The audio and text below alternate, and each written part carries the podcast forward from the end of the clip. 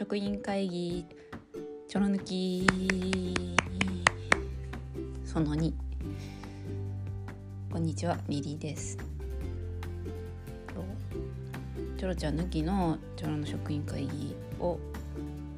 えー、とまた撮ってるんですけど意外と自分のしゃべりを聞いてみて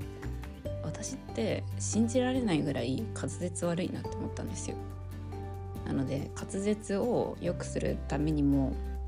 うん、積極的にしゃべる練習をしようかなと思って2回目を撮っていますが、まあ、聞き取りづらかったらすいません今日は何個か話そうかなと思ってることがあってで最近ハマってることをまず話しますね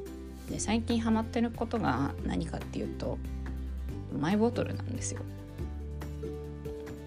エコあの推奨すべきと叫ばれて久しい今日この頃なんですけど私ね水筒を何個か、まあ、今までね学生時代高校生の頃から考えたら多分4つぐらい持ってるんですけど水筒って私にとってはちょっと重くてあの持ち歩こうっていう気持ちにあんまならないんですよね。なのでもうちょっと軽いマイボトルがあったらいいなと思ってでたどり着いたのがこの間セリアで買った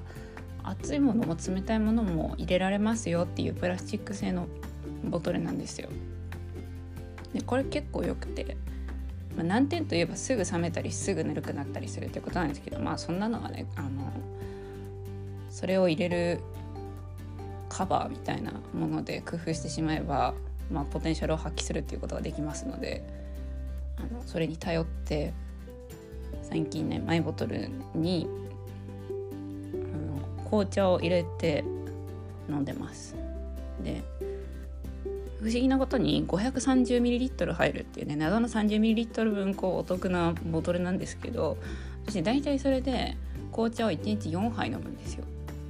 で。4杯飲んだらまあ単純計算したら2リットル超えるじゃないですか。で2リットル超える水分量をね飲み始めて結構体にいい変化があって何が変化したかっていうと人ってね水分が足りないとあの舌が歯の形になるんですよ。ちょっと何言ってるんだって感じなんですけどあのね舌をちょっと、まあ、見てほしいんですけど水分があんまり足りてない人って、まあ、その人の口の大きさにもよるだろうけど舌と歯って基本的に、まあ、閉じてたら触れる触れてるんですよ。で水分量が足りないとその歯の形にね舌がの縁がねあの変形するんですよ。で2リットルも、まあ、お茶だけど水分を取るようになったらそれがねなくなったんですよ綺麗なあの丸っこい舌になったです。なので、まあ、マイボトルで紅茶を2リットル飲みなさいとは言いませんけど積極的にねあの水分を取った方がいいなと思いました。で紅茶を飲んでるのは私が紅茶派だからなんですけど最近ねコーヒーも飲めるようになってきたんですよ。で今まで全くコーヒーが飲めなかったっていうわけではなくて飲めてたんですけどなぜか今年の3月ぐらいから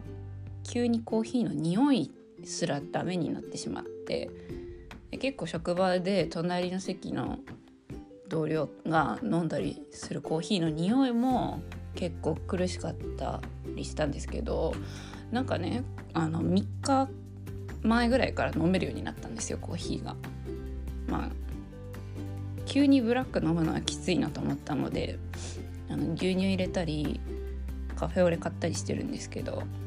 あのお砂糖は胃もたれするのでいりませんけどなんかその無糖のねあのカフェオレみたいなのが飲めるようになったので2リットルの紅茶を飲みつつコーヒーも飲むということでもう体内のカフェイン量ねしっちゃかめっちゃかになってるんですけどあの結構最近の温かい飲み物も美味しい季節になってきたので最近ねあの飲み物にはまって良かったなというふうに良かった？前 ハマってますということですね。であともう一個ハマってることがあって私ガチャガチャが好きなんですよ。ねあの大きめのイオンとか、まあ、イオンモールとか、ま、普通のモールとかにもあんのかなもうちょっと私田舎だからイオンしかないんですけどイオンモールに行くとねあのガチャガチャの森っていうコーナーがあってあのどんな森だよって思うんですけど本当にあの森のようにガチャガチャの機械がたくさん置いてある夢のような場所があって私ガチャガチャのために100円玉をあの別に取っておくぐらいガチャガチャが好きなんですよ。結構珍しいガチャガチャとかするのが好きなんですけど最近あの何回だろう。3回ぐらいやったのかな。同じやつをやったんですけどそれがあのねツバメノートっていうあのツバメノート株式会社っていうねノートのを作ってるところがあるんですけどそこで出してるガチャガチャがあって文庫本ぐらいのサイズのポーチなんですけどあの何種類かあってノートって言っても普通のあの横にねケーシング引かれてるノートだけじゃなくて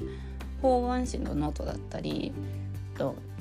英語書く用のノートだったりあとなんかね製図用のノートとかもねツバメノートを出してるらしくてそれの柄のポーチがあったんですよ。でそれを3回ぐらいやって3回やったのに何種類やったんだあれ。6種類ぐらいあって3種類やったのに欲しいやつ1個も出ないっていう奇跡のような不運を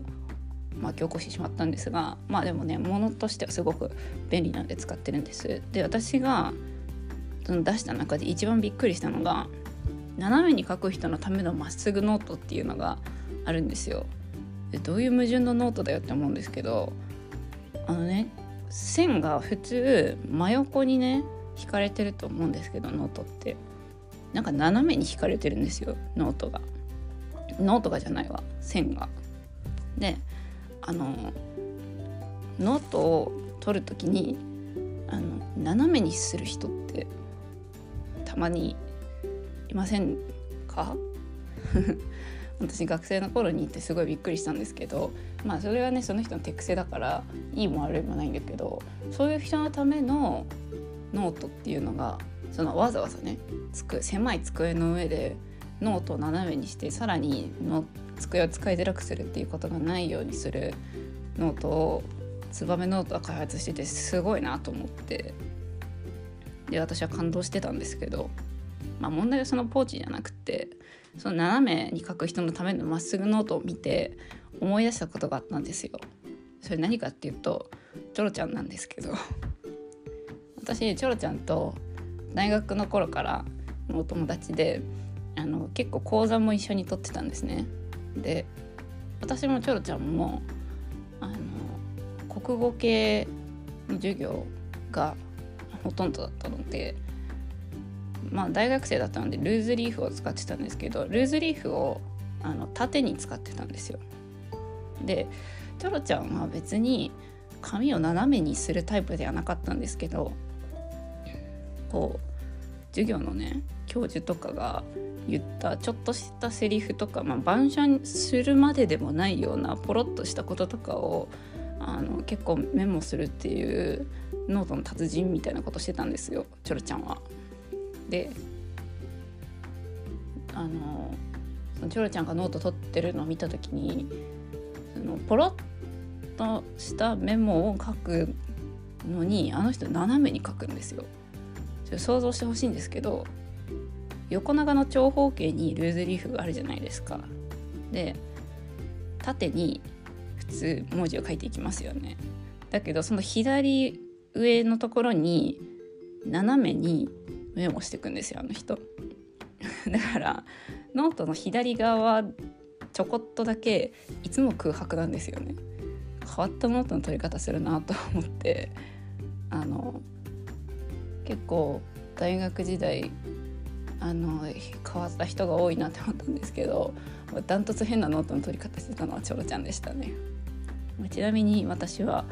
あのまっすぐノートを取るタイプなのでそういう斜めにしたりとかそういうトリッキーなことはしたことが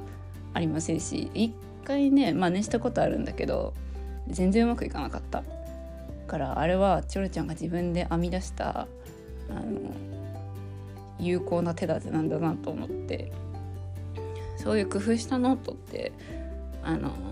まあ、自分ができなくても見るのって楽しいからあのいろんな人のノート見てみたいなって今でも思いますね。ということで今日もちょろちゃんに絡んだ話をしました。では今日の職員会議はここで終わろうと思います。お相手はリリーでした。じゃあね、おしまい。